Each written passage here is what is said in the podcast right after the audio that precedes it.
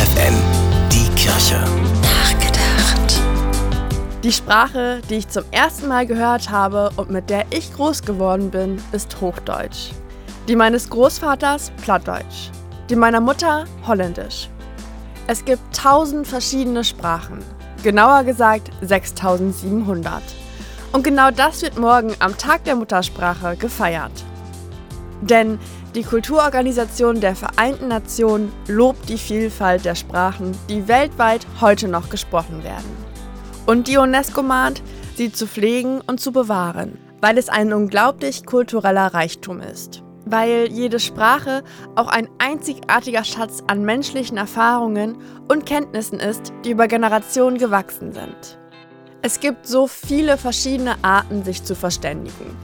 Und eine davon ist eben meine, meine Muttersprache, in der ich mich zu Hause fühle, die mir das Gefühl gibt, alles verstehen zu können. Oder wie Jakob Bossart es sagt, man kann eine fremde Sprache noch so gut kennen. Es gibt Stellen, die sich weigern, uns ihren ganzen Gehalt oder ihren wahren Sinn mitzuteilen.